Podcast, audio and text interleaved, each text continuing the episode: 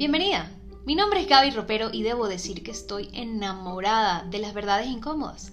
Esas que no queremos escuchar, pero que nos muestran quiénes somos y no nos dejan caernos a paja. Esas verdades por momentos duelen. Y mucho. ¿Estás lista para ser una tipa seria en la vida? Recibe estas conversaciones con apertura y conciencia, aunque estés pensando, coño marica, un tiro duele menos, ¿vale? Vámonos. Marilyn, cuéntame, ¿cómo estás? Bien, feliz de estar aquí como tu invitada, Gaby, queriendo poder compartir contigo este espacio y hablar de este tema, ¿no? Que es como un poco polémico, a veces un poco como nadie quiere hablar de esto porque es difícil afrontarlo, pero es necesario. Completamente. Porfis, haznos una introducción. Eh, bueno, vives en Perú, ya les conté, les dije sobre tu edad porque fue lo primero que, que pasó por mi cabeza cuando te conocí, pero cuéntanos qué estudiaste y cuánto tiempo tienes tratando relaciones de pareja. Ya, genial. Mira, te cuento que justo hoy, 11 de marzo, estoy cumpliendo un año desde que empecé a trabajar. O sea, es como que tengo un año de terapeuta, pero obviamente ya me venía preparando desde hace tres años, ¿no? Estudiando, capacitándome, certificándome. Y pues es un tema que a mí me, o sea, ya trabajándolo también en terapia, porque me gusta llevar terapia yo personalmente, me he dado cuenta que es como algo que dentro mío yo busco eh, como un propósito, pero muy personal, porque vengo de padres separados. Entonces es como, ¿por qué mis padres se separaron? O sea, yo quiero que las parejas aprendan a vivir relaciones sanas, relaciones saludables y que se mantengan en el tiempo, pues, ¿no? O sea, que, que haya relaciones a largo plazo, que puedan vivir realmente, eh, bueno, hasta, hasta, o bueno, por siempre, pero de una manera saludable, ¿no? Entonces, este, como que he, he ido descubriendo el por qué me dedico a esto y es lindo, es lindo poder hacerlo. Mira, yo siempre he dicho que tu misión de vida normalmente está conectada con tus dolores más grandes, porque es, siempre vas a tener esa sed de sanar lo que te duele, ¿no? Inconsciente o conscientemente, ojalá consciente, pero muchas veces inconsciente estamos buscando sanar o calmar esa herida, ese dolor que nos da tanto, tanta incomodidad en muchos aspectos. Y si tú conectas tu misión de vida con eso, pues jamás te vas a cansar. O sea, lo vas a disfrutar plenamente. Estoy segura que con cada terapia que tú asistes y cosas que vas descubriendo, tips, comportamientos, tú los puedes aplicar y siempre te veo en tus redes sociales, vives con tu pareja en un apartamento espectacular frente al mar, o sea, eh, y me parece increíble porque creo que en nuestro, nuestro arte somos nuestro propio experimento. Y todos los días, si yo veo algo de mi pareja que, que trabajo, se lo cuento a mis clientas y las cosas que mis clientes me están mostrando lo aplico yo, entonces, win-win. Sí, sí, es, es todo un descubrimiento diario y, y es lindo, o sea, vivir esto, ¿no? O sea, es como que ser tan consciente de todo lo que vives tú, de todo lo que te dices a ti, de todo lo que sucede en tu relación y aplicarlo, ¿no? O sea, en verdad es súper bonito, súper lindo todo esto que hacemos, ¿no? También Cuéntame cuánto tiempo llevas con tu pareja. Llevamos, justo hoy día también hemos cumplido 50 meses. Ah, hoy, hoy 11 de marzo, o sea, cuatro años y dos meses, ¿no? Que son. Entonces, este... Qué rico. bueno, mi reina, hoy vamos a estar hablando de un tema que te propuse. Normalmente yo saco estos temas de terapia, así que no crean que me los saco del bolsillo. Hay gente que está viviendo esto y no es la primera vez que me llega, entonces me pareció conveniente. Lo hablé con Marilyn y sí fue como, ok, esto pasa todo el tiempo en terapia. Nosotros lo escuchamos todo el tiempo y es la toma de decisiones, ¿no? ¿Cómo tomo la decisión de separarme de una persona que ya soy capaz de ver las cosas que no están funcionando. Entiendo que es, y bueno, si nos siguen, obviamente, han podido identificar y ya le pueden poner nombre a lo que se llama la manipulación, a lo que es el control, a lo que son los celos, eh, mira, al gaslighting, al ghosting, al, al, no validar tus emociones, un montón de cosas que ya tú sabes que ocurre, sin mencionar las que son ultra más obvias, que me están llegando últimamente muchísimas y no sé por qué la energía anda loca, muchas mujeres que sufren de abusos físicos y sexuales. Que esto es impresionante. Hoy tuve un caso que me dejó, o sea, yo estaba tratando de ser lo más profesional del mundo y no poner esta cara. Porque las cosas que yo estaba escuchando eran yo dije, sé profesional, Gabriela. Yo sí, te escucho, ok, te entiendo, ta, ta, ta, pero son cosas muy abusivas. Pongámoslo en términos de abuso. Entonces, ¿cómo termino yo y cómo me separo de una persona abusiva? Si tiene tantas cosas buenas también.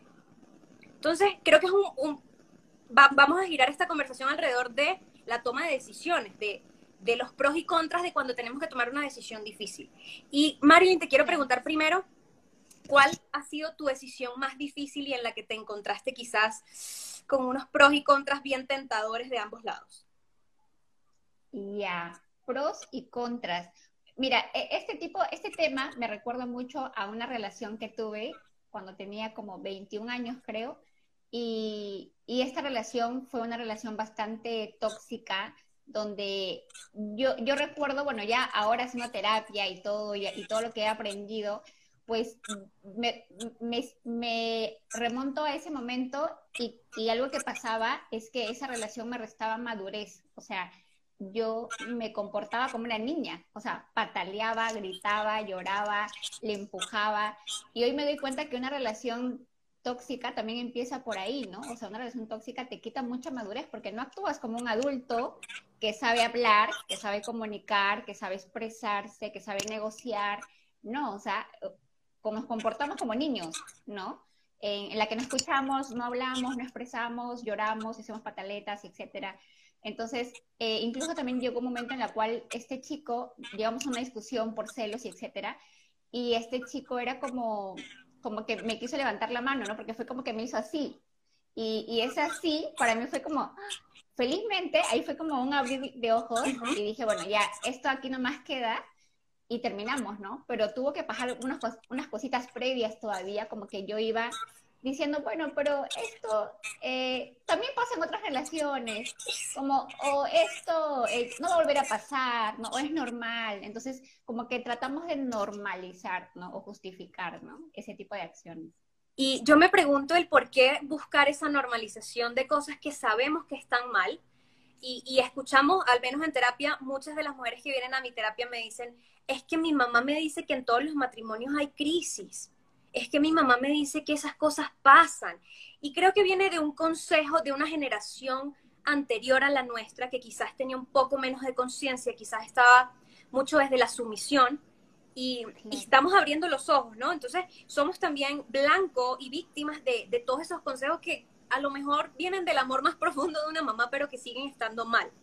Entonces, todas estas cosas que ya, gracias a Dios, las redes sociales, eh, las defensas de los derechos humanos, la defensa de los derechos de la mujer, nos están diciendo, eso no es tan normal como tu mamá te dice. Ah, ah, ah. Claro. Estamos en conflicto de, ok, si le pasa a todo el mundo y es normal, o es tan grave como me lo pintan por otro lado. ¿Por qué crees que nosotros tendemos a mm, quizás irnos a ese lado de quizás sí le pasa a todo el mundo, es que bueno, esto no va a volver a pasar, es la primera vez, no me ha pegado, solo me gritó, Claro, o, me pegó, pero, pero no me dolió, ¿no? O sea, no fue tan grave. acá, acá algo, algo que yo me he dado cuenta, Gaby, es que hay que diferenciar bien en lo que es común y lo que es normal, porque muchas cosas son muy común, o sea, le pasa a la gente muy seguido, pero no quiere decir que sea normal, o sea, es otra cosa. Y yo creo que ha habido como un error de lenguaje, ¿no? Al pensar que lo normal es igual a, a lo común. Entonces, nada que ver, ¿no? Hay que hacer esa distinción, esa línea, ¿no? Bien separada. Me encanta eso que acabas de decir. Es completamente cierto. Que le pase a todo el mundo. A ver, mi papá me decía siempre, eh, mal de muchos, consuelo de tontos. O sea, que le pase a todos y eso te consuele a ti, pues eres una tonta. Mal de muchos, consuelo de tontos, porque al final es un mal. Y que tú seas parte de ese mal, mi amor, no te hace nada especial ni, ni, le quita gravedad a lo que acaba de pasar. Ok, entonces yo creo que nos, nos inclinamos más hacia ese lado en forma, y no sé si como un mecanismo de defensa, ¿no? Para, para no afrontar y no, que no nos den o, que nuestra herida de infancia probablemente no se remueva. No, como que no me la toquen, que ahí está, y entonces con este hombre, entonces ahí está protegidita, porque por lo menos tengo pareja, porque tengo la compañía, porque tengo el concepto de familia, porque ya me casé y tengo un hijo, entonces eso, e, e, esas piezas ya encajan, que ha sido mi dolor más grande de, de quizás ser abandonada, rechazada, no pertenecer. ¿Qué tan común crees que es ese comportamiento en las terapias que tú has visto? un montón, bastante. O sea, las heridas emocionales tienen mucho impacto, o sea, lo que pasó en la niñez, ¿no? Tiene mucho impacto ahora en cómo vives tú tus relaciones. Entonces, si estas heridas emocionales no se sanan, va a ser bien complicado poder sobrellevar una relación saludable, una relación plena, ¿no? Desde el amor sincero, genuino, no desde la necesidad, porque hay mucha gente que dice que se ama, pero en verdad no se aman, se necesitan, que es totalmente distinto. Entonces, desde ahí se generan relaciones tóxicas, relaciones este, violentas, ¿no? Y, como una dinámica, porque también, o sea, no hay que como culpar al otro o a la otra, sino en verdad es un juego de dos, ¿no?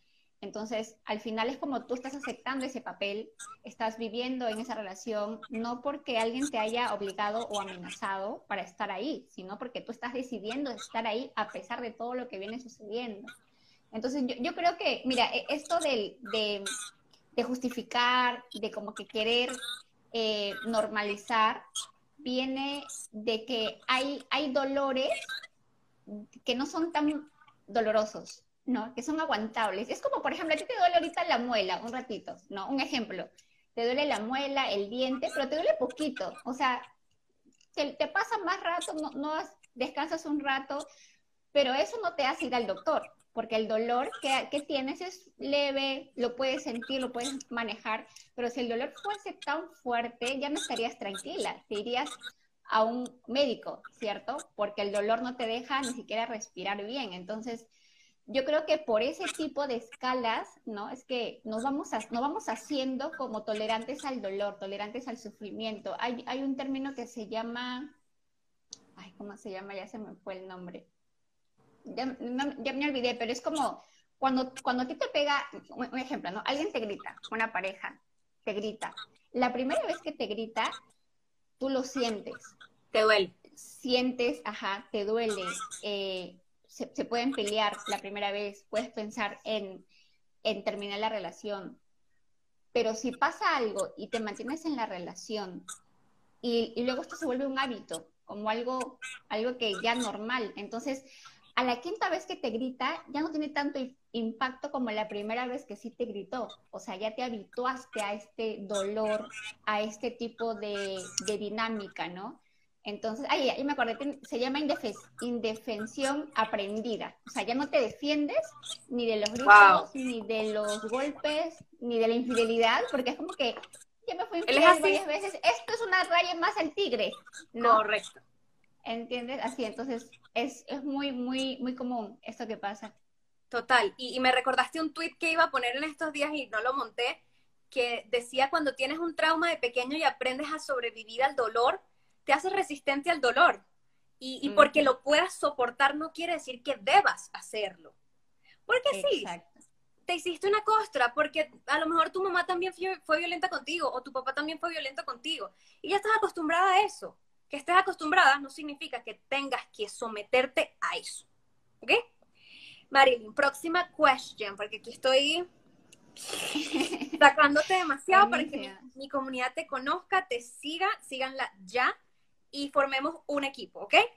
A ver, ¿tú crees que la capacidad para tomar decisiones en general, una persona que le cueste tomar decisiones, digamos una persona indecisa, una persona que tiene tendencia a tener miedo o ansiedad, sea más, a ver, más vulnerable a permanecer en una, en una relación como esta? ¿O crees que a cualquier persona, independientemente de, de su personalidad le pasaría? ¿Tú crees que hay mujeres que digan, chao, me voy y ya?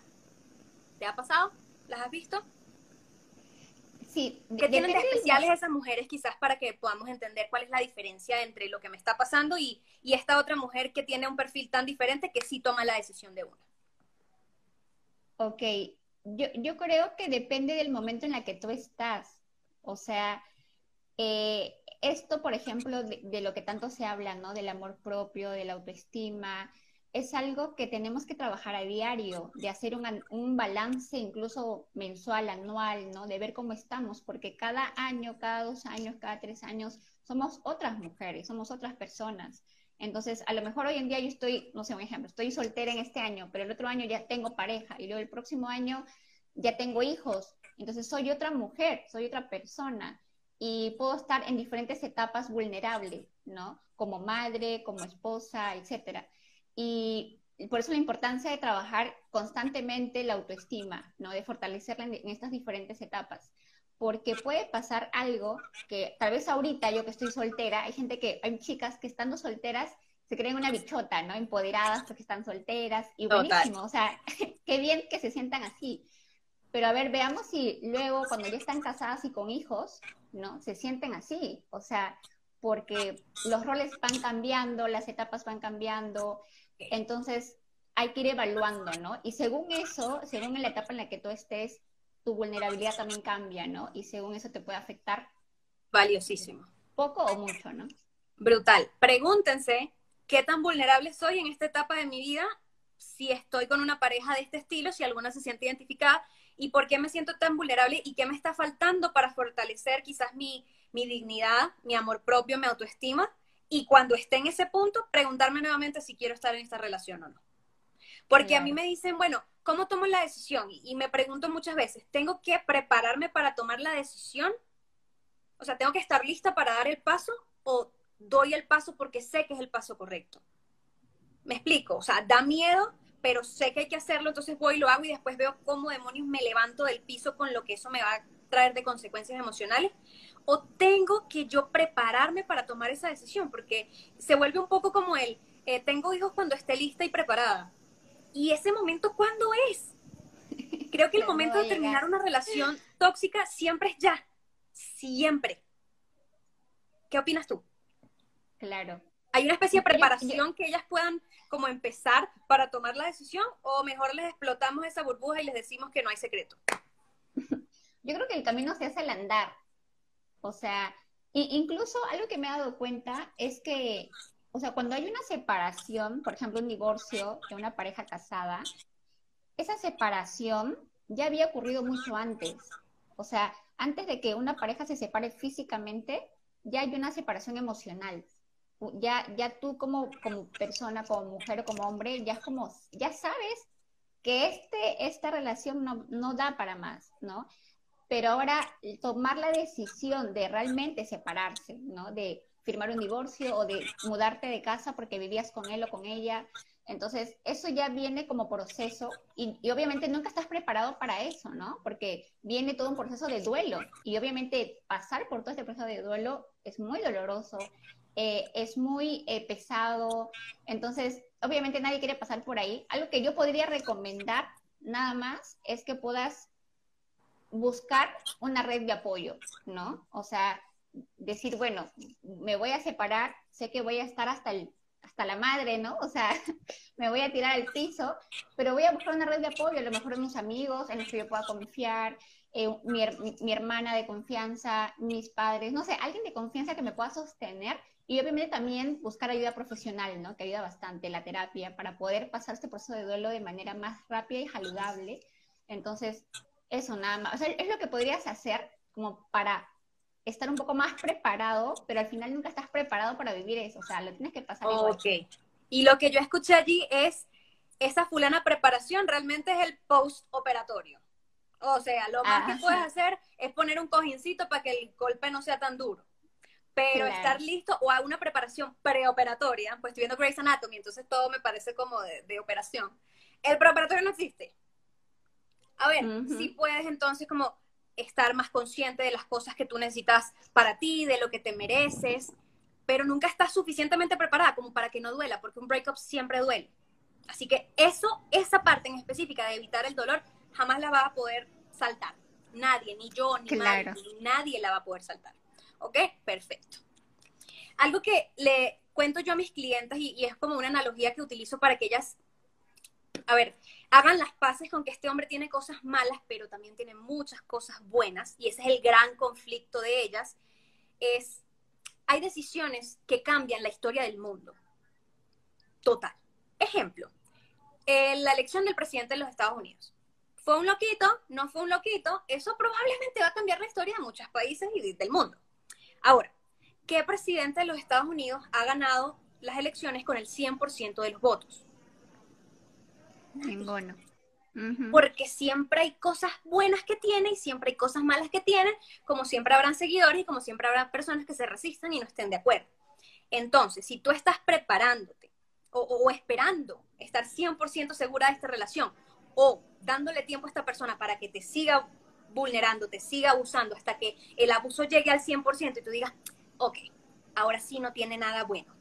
No va a llegar porque esa persona siempre va a tener cosas buenas. Es imposible tomar una decisión 100% segura, como también es imposible encontrar una persona 100% mala. Así que sí, vas a tener que separarte de esta persona que no es 100% mala. Y no significa que no sea la decisión correcta, porque mira las buenas decisiones que se toman en la política o en las decisiones del mundo que son supremamente buenas y nunca tienes un 100% de aprobación. Así que deja de buscar esa aprobación en tu cabeza. ¿Qué opinas de esto, María? Claro. De hecho, algo que yo también trabajo en terapia, o sea, siempre les pregunto, imagínate que tienes una hija y esa hija tiene la pareja que tú tienes hoy en día. ¿Tú te sentirías feliz de que tu hija tenga esta relación, esta pareja? ¿Te sentirías tranquila como madre? ¿O cómo estarías? Y, ahí la respuesta pues es como delatadora, ¿no? Porque, oye, no, yo estaría preocupada o me daría miedo que mi hija esté con esa pareja. Entonces, ya poco a poco uno se va dando cuenta. Pero algo que también de manera inconsciente hacemos es que igual nos hace difícil como soltar esa relación porque hay una necesidad inconsciente que estamos llenando con esa relación, ¿no? Y con esa persona. Entonces, la idea se trata de descubrir qué necesidad estoy llenando o me está dando esta persona que tal vez no me la estoy dando yo misma y por eso prefiero como vivir todo lo que vivo con él o con ella y, o sea, con tal de que esa necesidad se me siga dando, ¿no? O sea, hay como ahí esa justificación. Como que estás antojada de de pizza y este tipo es el delivery man de Domino's Pizza. Y tú dices, Dios mío, ¿cómo lo dejo? Si me está dando justo lo que necesito. Y algo que dijiste que es fundamental, que es descubrir. Porque esto es un proceso donde estás escarbando y puede que no lo encuentres al principio, pero está, no lo dudes. Porque siempre esas preguntas que no tienen respuesta, como, pero ¿por qué vuelvo? ¿Pero por qué sigo aquí? Pero el por qué, esa frustración que sienten tantas mujeres de no poder explicar el por qué se quedan en un lugar tan malo, es porque no has encontrado ese por qué está ahí. Ve a terapia y encuéntralo. Y algo que fue absolutamente loco es que cuando tú estás con una persona que sabes que no te hace bien, una de mis clientas me, le pasó esto. Ella descubrió su por qué. Y era la herida de abandono. Y dice, claro, yo no quiero que me abandone mi pareja porque me abandonó mi papá, ta, ta, ta, ta, ta. Y ella me dijo, Gaby, el peor error de mi vida fue contárselo a mi pareja. Porque ese día me di cuenta lo poco que me amaba, porque utilizó eso en mi contra. Y cada vez que peleábamos me amenazaba con que se iba a ir. Me amenazaba con que me iba a dejar. me amenazaba con que nadie me iba a querer. Me amenazaba y, me pintaba el peor escenario posible. Y ahí tú dices, puta madre, corre más rápido. Claro. Corre más claro, Porque... Una persona que usa tus heridas y tu vulnerabilidad luego para atacarte y darte donde te duele, eso es lo exactamente opuesto al amor. Eso es crueldad. Eso es maldad. Es manipulación, ¿no? Que muchas veces lo confundimos con amor. Y de, y de hecho, o sea, yo también a veces me quedo boca abierta con todo lo que me cuentan, de tantos casos que hay, porque literal, o sea, todo, todo se basa en las heridas que se van creando y luego como estas heridas en pareja lamentablemente sí se utiliza para manipular, ¿no? Y, y, me pasa también mucho que por eso es que las, las mujeres, las chicas, me dicen que no les tiene confianza a sus parejas para contarles lo que vivieron, ¿no? lo, que pasaron. Eh, yo le digo, ¿le has contado eso a tu pareja? Y me dicen, no, porque qué tal se lo cuento y luego me lo echa en cara, luego lo utiliza para hacerme sentir mal. Entonces, no, no, no, hay, no, hay, lógica porque se supone que tu pareja es, tu mejor amigo, ¿no? O sea, deberías ser la persona en, quien más confíe. Y si tiene algunas o, sabe algunas cosas que tal vez lo podría utilizar para hacerte sentir mal, o sea, te das cuenta que es una buena pareja porque a pesar de eso no lo hace. O sea, teniendo cosas para poder hacerte sentir mal, no lo hace. Y, o sea, totalmente lo que comentas, ¿no? O sea, no, increíble. Creo que esa es una, es la prueba más grande de, compasión y de respeto que tú puedes ver, o sea, a ponerle a una persona. Y, creo que en algún momento, y a ver, yo siempre pensé que estuve loca, ¿no? Antes de todo mi proceso. Y cuando mi pareja me dice, es que estás loca, yo digo, wow, pana. Y te parecerá una palabra normal, cotidiana, pero no. O sea, cuando yo me doy cuenta que están usando mi dolor en mi contra, ahí es donde más tengo que ponerme firme. en este caso, que es algo, a ver, no es de vida a muerte, no me está, a ver, no, no está siendo cruel, pero ah, hubo momentos donde también me dijo, es que tú eres igualita a tu mamá. Y yo dije, wow, wow.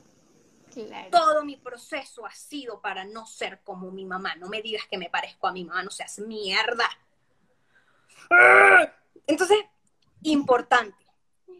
Saber también el nivel y la situación con la que están usando esa información y qué tan cotidianamente la utilizan y qué tan duro te están dando palo, pero pasa mucho y hay que, hay que saberlos parar, pues, porque tienen la tentación, ¿no? Como de ganar el argument diciéndote, es que tú te pareces a tu mamá. Ay, gané. Claro. Ok. Total. Mira, también tengo por acá otro tema. Cada vez que tomamos una decisión de ir a un lado, implica necesariamente que estamos dejando de ir al otro.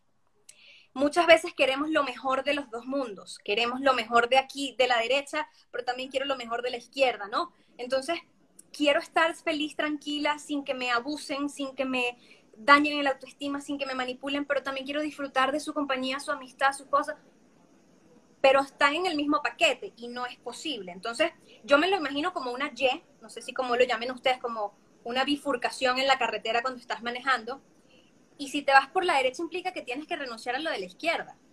Y si estás optando por tu paz, tu salud mental, implica también una pérdida y por eso el duelo.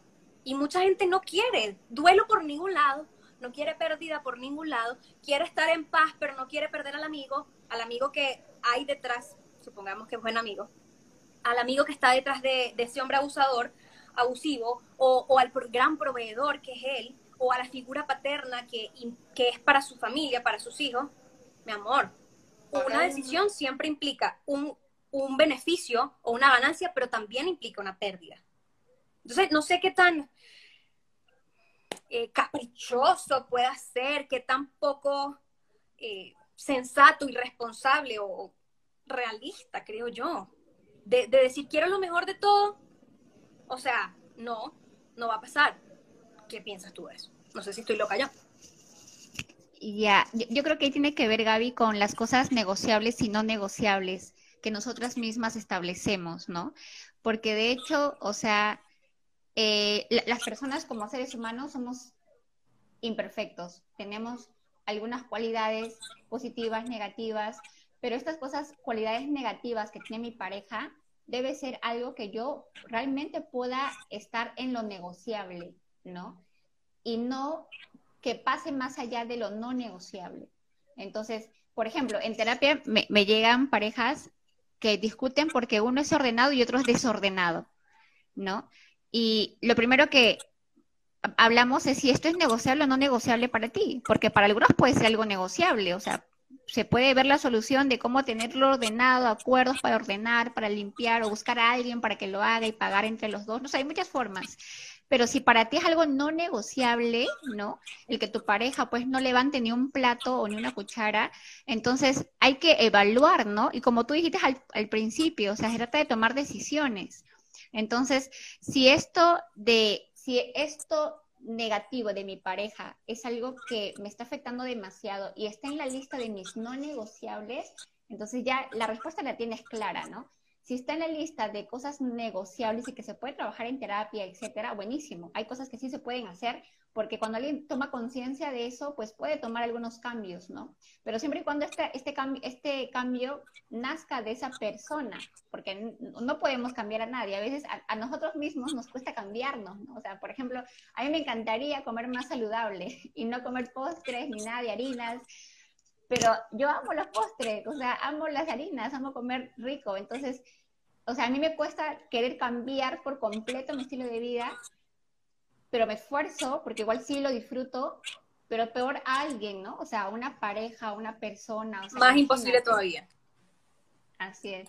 Mira, yo me inclino, yo que soy reverente y soy fastidiosa, con que hay un capricho detrás de eso, de no perder absolutamente nada, de tomar una decisión que sea 100% beneficiosa, que sea 100% de, de cosas que me aporten y qué pena, qué pena.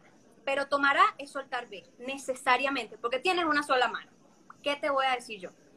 Entonces, hay que ver qué tanto estoy yo, eh, eh, no sé, valorando o necesitando ese, ese proveedor, porque entonces no he trabajado en mi independencia económica, cosa que deberían hacer, en el que es el papá de mis hijos. Listo. ¿Al chamo le va a doler si te separas de su papá?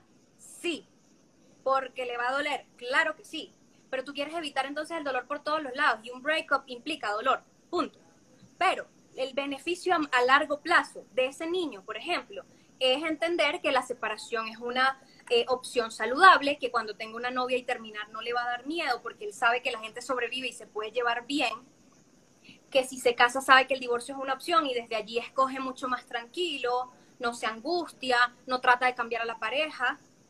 Le estás enseñando muchísimas más cosas. Ah, pero no quiero perder entonces a la figura paterna dejen el capricho. Y si capricho no es la palabra, pues pónganle ustedes la palabra. Eh, de, no, yo no tuve a mi papá, entonces a mi hijo yo no le puedo hacer eso de no tener su papá.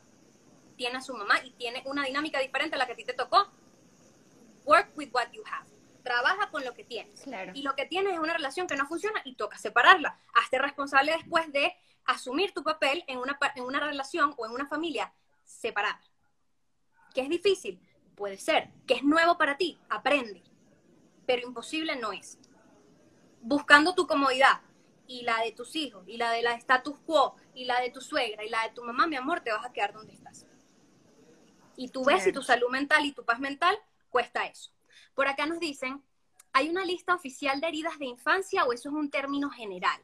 Y otra persona también. Una lista de varios. Ok. Bueno, yo les puedo decir, podemos eh, trabajarlas acá, Marilyn, hablarlas un poquito, sí, pero no demasiado porque mi material del curso que voy a sacar habla mucho de eso. yo, estoy escogiendo los temas precisamente para eso. Pero, ¿cuál?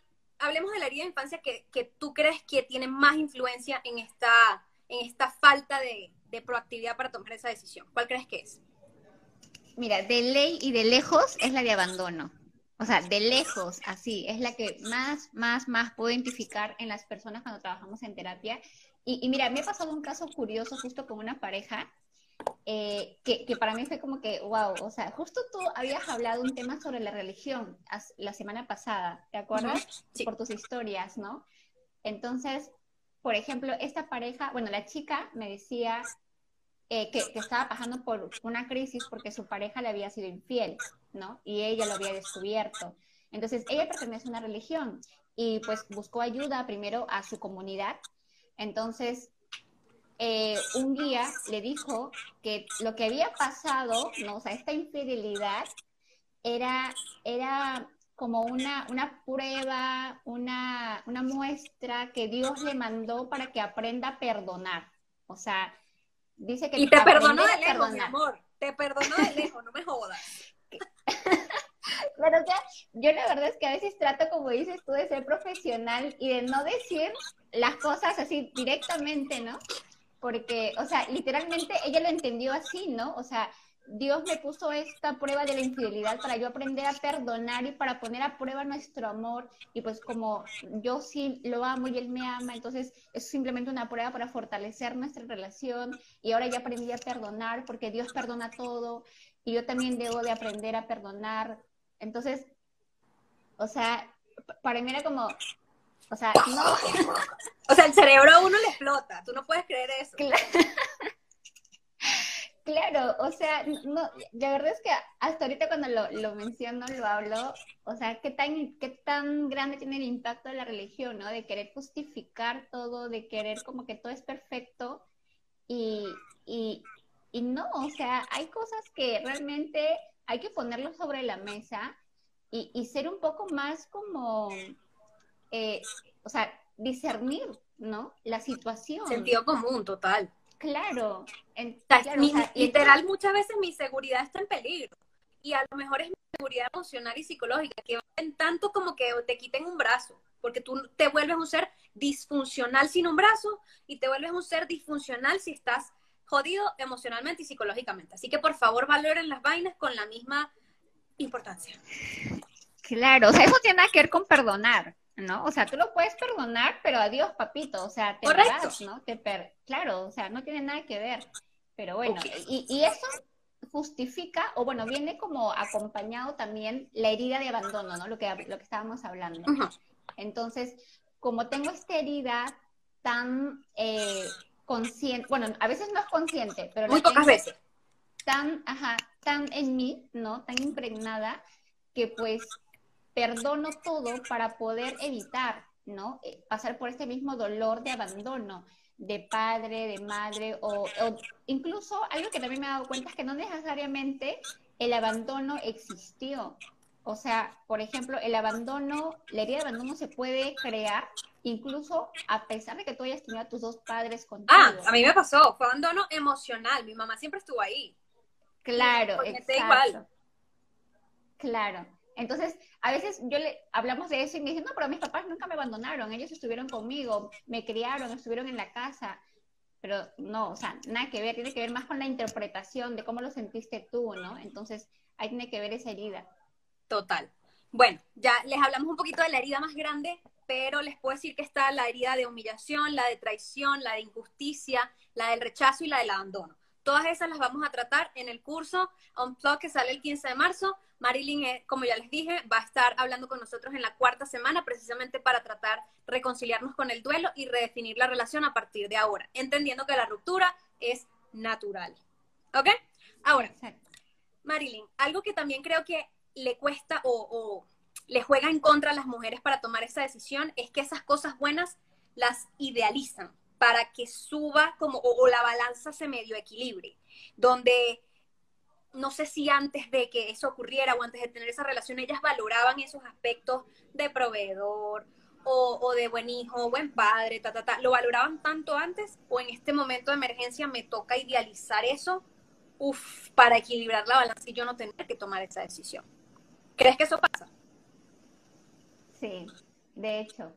De hecho, es un mecanismo de defensa, ¿no? Porque otra vez nuestro cerebro, nuestro corazón, nuestro inconsciente no quiere pasar por ese dolor, ¿no? Por esa separación, no quiere. Entonces, busca formas de cómo convencerte de que sigas ahí, ¿no? Convencerte de que está bien estar ahí, de que puede cambiar, de que darle una oportunidad más. Entonces, o sea, de alguna manera es como un juego mental, ¿no? Que por eso es que la terapia es tan importante, porque uno no se da cuenta de eso, o sea, eso se llama autoengaño, ¿no? O sea, literalmente uno se autoengaña.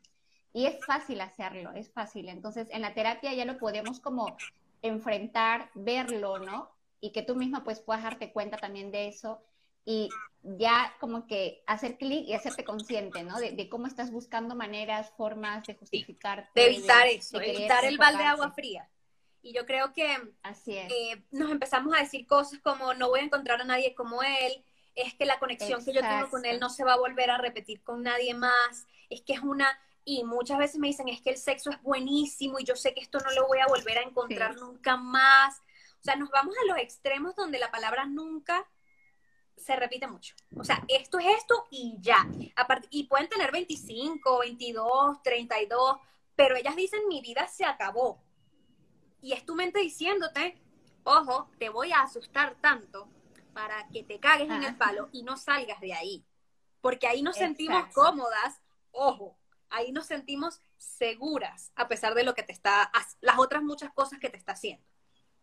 Claro, algo que también me he dado cuenta, Gaby, es que, o sea, hay mucha presión social con respecto a las parejas. O sea, siempre hay como si estás soltera, ¿para cuándo tu pareja, no? ¿Para cuándo tu novio? Si ya tienes novio, pues ¿para cuándo te casas? Y si te casaste, ¿para cuándo los hijos? Entonces, esta presión social eh, hace que si yo estoy en una relación donde no estoy tan feliz, ni tan conforme, ni, ni es tan saludable, pues igual tengo que mantenerla, porque ¿qué va a decir la gente o mis papás o mis amigos si terminamos, no? Y échale encima también el tema de del tiempo. O sea, me he dado cuenta que cuando una relación de pareja tiene más tiempo, o sea, cada año que tú tengas en la misma relación, va a ser más difícil tomar la decisión de terminarla, porque nuestra mente también nos hace esa mala jugada, ¿no? De ya tanto le has invertido esta relación, le has invertido energía, tiempo, hasta dinero, ¿no? Entonces, o sea, ¿para qué dejarla si ya le invertiste cinco años? Si ya le invertiste siete o diez años, ¿no? ¿Para qué terminarla? Entonces, nos juega esa mala pasada de que tal vez en algún momento vamos a recuperar esa inversión, ¿no? De que le hemos dedicado. Entonces, o sea, la mente es una, es una vaina, ¿no? Que en verdad es como... Sí, y te lanzan los, soldaditos, y te voy a lanzar el miedo al abandono. Y no funcionó ah. tanto, te voy a lanzar este, y este, y este. Y es un arsenal de razones para no hacerlo, pero son las razones equivocadas para no hacerlo. ¿Ok? Y, y yo, yo tengo un post que dice, hay dos tipos de mujeres que perdonan infidelidades.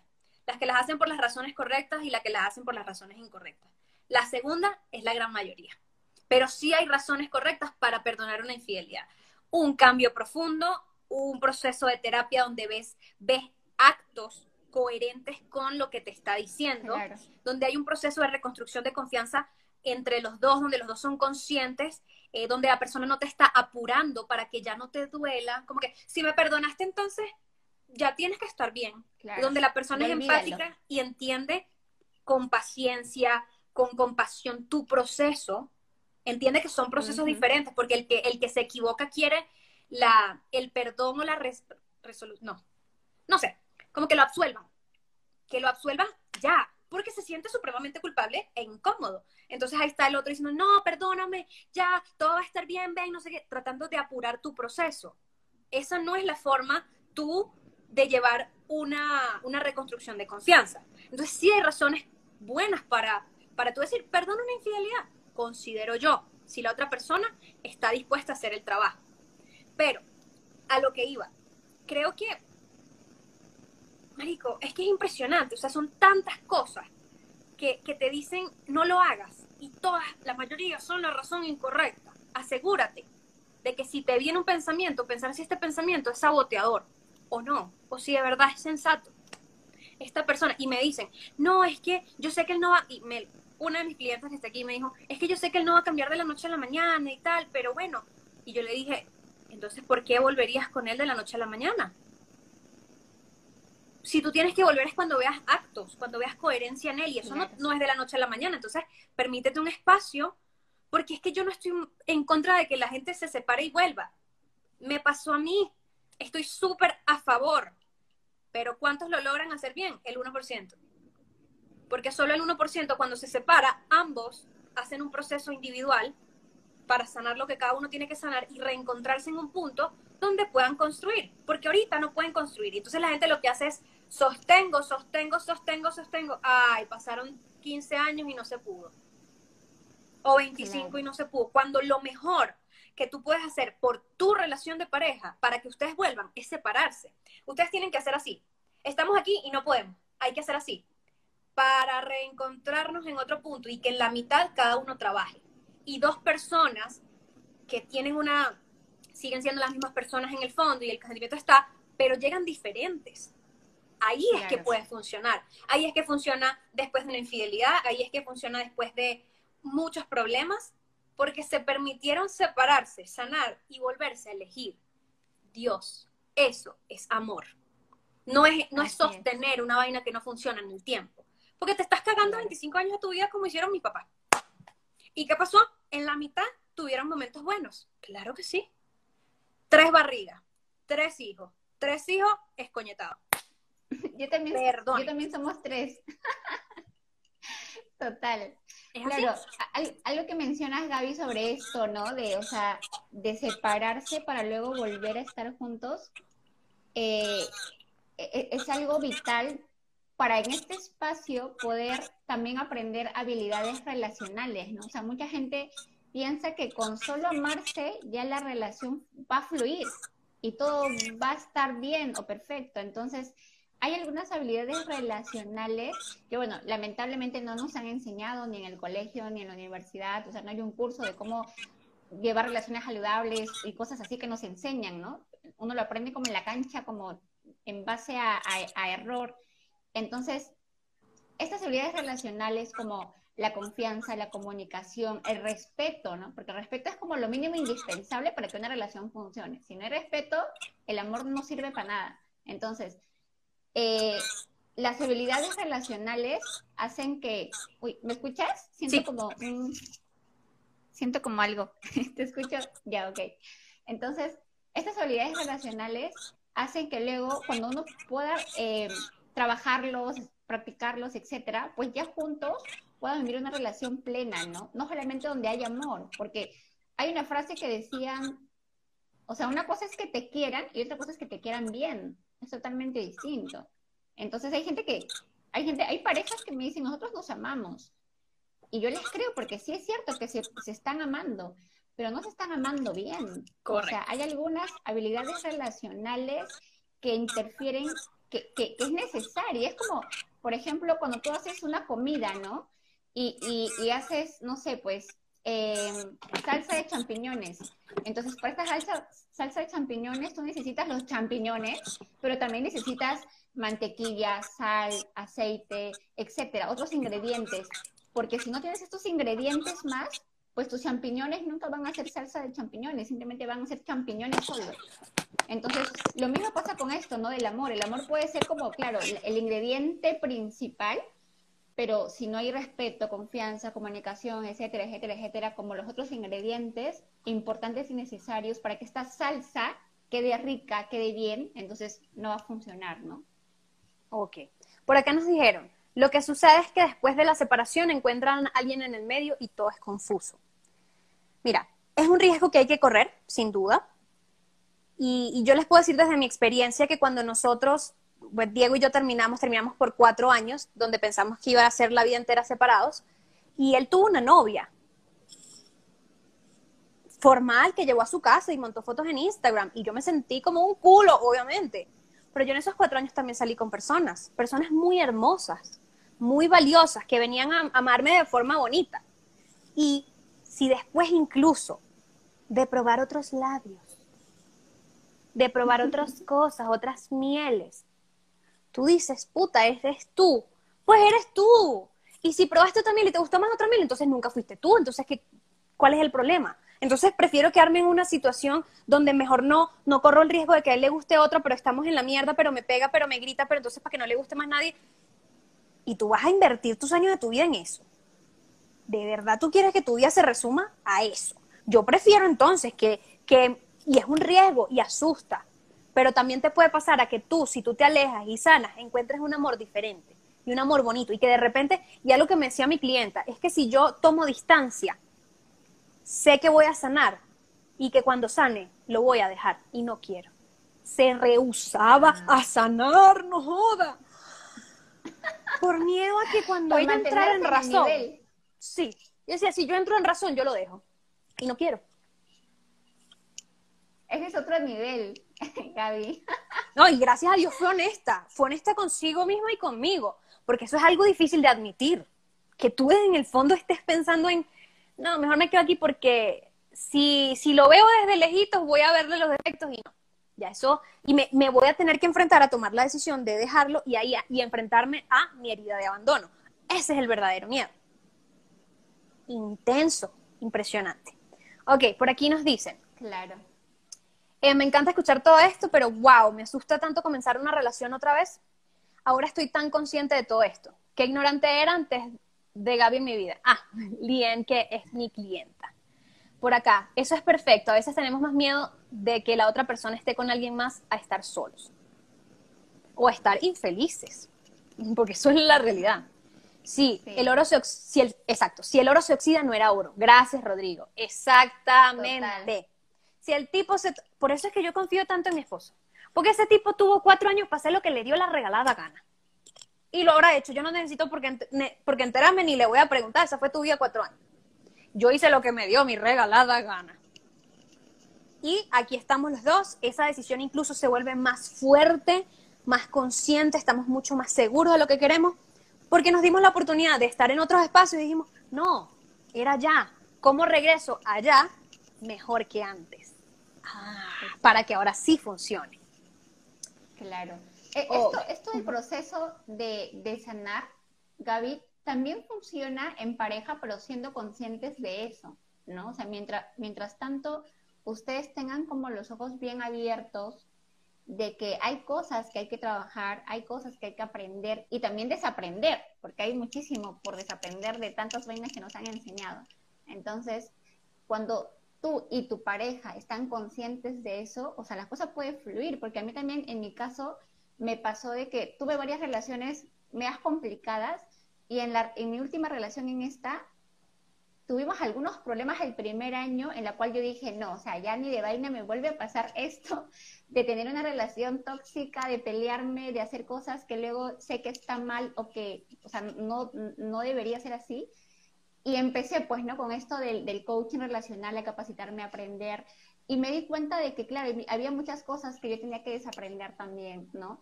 y lo hicimos mutuamente. Entonces, felizmente mi pareja también estaba abierto a aprender, a escuchar, a capacitarse y los dos hemos venido trabajando. O sea, yo siento que los dos hemos sido como, nos hemos ayudado a sanar en este proceso, ¿no? Mutuamente.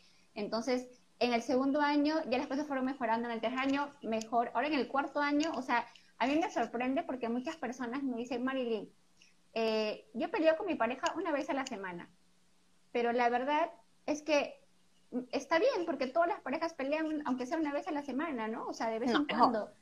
Y yo digo, tampoco o, o tú estás bien, o yo estoy, o mal. Yo estoy mal, porque yo, o sea, no, es por, no es por, o sea, no, estoy inventando, pero la verdad es que yo con mi pareja no peleamos. Y yo digo, o estamos mal nosotros porque no peleamos, o, qué está pasando, ¿no? Porque la gente dice que es normal pelear, que es normal tener discusiones. Es común, o sea, lo aprendimos de ti. Claro, ahí está. claro, o sea, la gente dice que, es, que pasa, entonces, no, es algo que tenemos como que desaprender eso, ¿no? Porque los las abuelitas, las mamás nos dicen, no, pero todas las parejas tienen sus crisis, no, la crisis de los tres años, la crisis de los siete años, esas son vainas, ¿no? O sea, que no, no, no debería ser así para todos. Correcto. Hay que, y, bueno, eso, esos consejos hay que saber de quién los escuchamos, de dónde vienen, porque bueno, mi, mi clan familiar de mujeres son unas mujeres completamente heridas, eh, trastornadas por unas infidelidades nivel Dios porque nadie les enseñó cómo relacionarse en pareja, entonces yo ya sé que no, no escucho consejos, pero por mucho tiempo lo hice. Y, y era como, cuando tú das un paso atrás, tú dices, ok, no, esto viene de una generación con este perfil esto viene de una generación antigua, esto viene de tres generaciones atrás, o sea, la gente va a darte el consejo que cree que es mejor para que tú estés bien. Y eso viene de un amor bonito, chévere. Puede que sea el peor consejo del mundo, igualmente. Por acá dice, eh, ¿cómo hicieron al reencontrarse para no repetir patrones que generaban conflicto? Mira, yo hice un año de certificación, él maduró por su lado, él no hizo ningún estudio, pero él maduró y yo creo que cuando nos reencontramos queríamos que funcionara bien. Entonces sabíamos que teníamos que incomodarnos por el bien de la relación y con esto quiero decir tener conversaciones difíciles, decir qué esperas tú de mí, qué esperas tú de mí económicamente, con qué te sientes cómodo que yo aporte en la casa, em, como mujer aquí, como ama de casa, esperas algo de mí porque yo no soy ese tipo de persona. Entonces ya era como hacer un perfil y un escaneo real y honesto de quién iba a ser yo saber lo que iba a negociar y lo que no, y tener el valor de mostrárselo, porque muchas veces no nos mostramos como somos por miedo a que lo que somos no le guste al otro y nos abandone. Pero yo le dije, mira, yo no, no voy a ser ama de casa, no me gusta, yo prefiero ahorrar y traer a alguien que limpie, como dijo Marilyn. Entonces, si tú estás esperando a alguien que cocine demasiado, yo tampoco cocino, yo soy esto. Y lo defiendo a capa y espada porque lo amo, porque me amo y si tú me amas bien, pero no es algo que yo pienso modificar. Entonces, fue tener esas conversaciones difíciles. Me acuerdo que cuando yo me mudé a Miami, yo tenía tantas ganas de que eso funcionara. De, ahí sí me fui de loca. Llegué con una lista de cosas y las, las cosas en la casa que íbamos a hacer. Limpiar el baño, arreglar el closet, sacar la basura, lavar los platos, cocinar, no sé qué. Y yo le dije, ¿qué actividades quieres tú y cuáles, cuáles voy a agarrar yo? O sea, una vaina que ni siquiera fue una conversación, fue así como que, dime qué quieres, porque no podemos pelear por esto. O sea, tenía tanta pasión porque no discutiéramos por cosas que se podían conversar, que forzaba las cosas o las conversaciones. Y él me decía, suave, vamos viendo. Y yo que vamos viendo, es cómo se generan los problemas. Así que lo vamos a conversar. Y luego entendí que la lista no era la forma, sino lo podemos conversar, hacerlo más casual, pero que esa conversación había que tenerla. Y no hemos peleado ni una vez por quién lava el baño. Porque se habló. Igual en mi caso también, ya, ya tenemos más de un año viviendo juntos y, y esa conversación también la tuvimos, ¿no? De los quehaceres de la casa. Y, o sea, yo le pregunté, primero yo dije, lo que yo más odio hacer es botar la basura. O sea, a mí llámame para barrer, para limpiar, lavar, pero no me digas botar la basura porque no sé por qué, pero no, no puedo, no me gusta. Y le dije, ¿tú estás dispuesto a botar la basura todos los días? Y me dijo, sí. Ok, perfecto. tú lo haces, perfecto. ¿Qué, ¿Qué, no te gusta hacer a ti para ver si yo a lo mejor lo puedo hacer con, con muchas ganas? Y me dijo, a mí no me gusta hacer esto. Ah, genial, yo lo hago. Yo no tengo ningún problema. Entonces fuimos como viendo qué cosa no me gusta a mí para que él lo pueda hacer y qué cosa no le gusta a él para yo poder hacerlo. Y felices los dos. O sea, él bota la basura feliz, yo feliz hago otras cosas. O sea, hay como esa, esa, ese complemento, ¿no? Correcto. Y creo que me acordé, hace dos días tuve, le hice otra pregunta incómoda porque em, no recuerdo quién, algo vi en Instagram de un papá que ayudaba a la esposa a cuidar al bebé. Entonces decía, un papá no ayuda, un papá es papá y tal. Y yo decía, mierda, yo nunca le he hecho esa pregunta a Diego. Estaba así con el celular y le dije, tú puedes, Gabriela, tú puedes. Y le dije, gordo, ¿tú qué opinas de esto? El papá ayuda a la mamá a cuidar al hijo. Y él así. Como que porque me haces esa pregunta en este momento, me estoy quitando los zapatos, ¿sabes? Y yo dije, la voy a lanzar, pues momento perfecto no es. Y me dice, pues el papá no ayuda, el papá es papá. Y yo dije, dije, sí. y le dije, ¿y qué piensas de las niñeras? Que está bien. Y yo, porque eso es justo lo que yo pretendo hacer. O sea, yo no me voy a, a desvelar si puedo pagarle a alguien, perdónenme, yo voy a trabajar económicamente para que eso ocurra pero yo no necesito un esposo que me diga, tú no cuidas a tu hijo, o mira lo mala mamá que eres que otra persona lo está cuidando. Yo no necesito eso en mi vida, así que tú tienes que estar tan de acuerdo como yo con que aquí venga otra persona a ayudarnos. Vale ver. De hecho, sí. Entonces creo que, lo mismo. Perdón, es tener el valor de sacar esas preguntas que son importantes. Porque eso es lo que los valores son los que unen y las opiniones en común son los que, las que unen y las opiniones separadas son las que separan, pues es obvio. Pero si tú no sabes y no has investigado y no conoces a tu pareja, y no has hecho estas preguntas que te pueden decir, loca, ¿por qué me preguntas esto cuando estoy quitando los zapatos? Pero sí, aquí me dicen floja, Gaby. Yo soy floja. ¡Uf! Y me, me encanta ser floja. O sea, cuando yo me acepto como soy, incluso esas cosas que socialmente son malas, a la verga. Y yo no soy floja para Instagram, es mi trabajo y lo amo. Pero si soy floja para barrer, es que porque tengo que... Yo estoy segura que a mi pareja también le da la dilla barrer no me jodas. ¿Y me va a dar fastidio limpiar la casa con, un muchachito aquí? Claro que sí. Venga, yo agarro un muchachito y usted vaya y limpie, señora Yolanda. Claro, este tema, Gaby, de, o sea, de ver qué tan compatibles son en, en, este tipo de cosas tan importantes, también pasa mucho en las parejas cuando se habla de, de matrimonio, o sea, de boda, cuando cuando alguien ya se quiere casar o tiene la idea de casarse más adelante, pero a veces el otro no. O sea, a veces el otro no lo tiene como una idea o no lo ve como algo cercano y, y hay como ese conflicto, ¿no? De que se crea. O sea, justamente en terapia también he tenido parejas así, ¿no? Que la chica me dice, ya tenemos siete años de relación y yo no veo en qué momento me va a pedir que me case con él. ¿no? O sea, no, no, no, no, no veo, no veo señales y, y, es lo que está esperando. Entonces, hablo con el chico y el chico dice, no, pero yo estoy bien así. O sea, ¿para qué nos vamos a casar? Si estamos bien así. Entonces, como esa incompatibilidad de objetivos, ¿no? De, de cómo están viendo el matrimonio si sienten que es algo importante, hay, hay personas que no sienten que es algo importante porque va y es válido también, pero la importancia de que sea compatible, ¿no? O sea, de que estemos yendo al mismo lugar juntos, que podamos llegar juntos, ¿no? Y yo creo que, y justo hacen esa pregunta, ¿en qué momento hacer esas preguntas? Y yo siempre he dicho, mejor enterarse antes cuando tú no hayas invertido siete años, no mejor. Ok, no se lo vas a preguntar la primera semana. Pero pregúntale a los seis meses. Ya a los seis meses yo estaría dispuesta a hacerle todas las preguntas. Mijo, ya te invertí seis meses. Ya me puedes, ya te puedes incomodar lo suficiente como para decirme, no, Gabriela, no quiero lo mismo que tú y yo no pierdo mi tiempo aquí. ¿Qué pasa? Cuando ya estoy metida siete años, ya le, como dice Marilyn, ya le he invertido un montón de cosas, ya tengo mis sueños puestos y resulta que jamás le pregunté al tipo si se quería casar. Mm. Ajá. Y estás esperando, ¿no? o con qué religión quería criar al chamito. Mm. O si se quería casar por la iglesia o no. Mira, Diego y yo estamos de acuerdo, no nos casamos por la iglesia, a ninguno le pesa. Creo que ni siquiera vamos a bautizar a nuestros hijos porque no nos interesa. Y estamos de acuerdo. ¿Tú te imaginas el peo si yo me hubiese metido con un tipo que su familia le inculcó la religión y tienen que bautizar al chamo porque si no se va a ir al infierno? Bueno, no es más fácil estar con alguien que ya piense como tú. Por Dios. Claro. Busquen a alguien que piense como usted. Bueno, muchachas, tenemos un montón de tiempo acá. Mil gracias, mil gracias, mil gracias. Marilyn, creo que todos acá estamos contentísimos con tu aporte. Vayan a seguirla. Eh, tiene muchísimo, es muy sabia. Y eh, los invito a que nos acompañen a estar nuevamente con Marilyn en la cuarta semana del Bootcamp on Plug, que empieza este lunes. Ella nos va, nos va a estar hablando de cómo me reconcilio con el duelo y redefino la relación que quiero a partir de ahora, entendiendo que el duelo es una, eh, la ruptura, pues, es una posibilidad. Marilyn, ciérralo. No sé si tengas alguna invitación, algún paquete, algún curso que tengas, eh, para que también puedan visitar tu, tu página y, y se unan a tu proceso. Gracias, Gaby. Bueno, yo encantada, en verdad, por primera vez que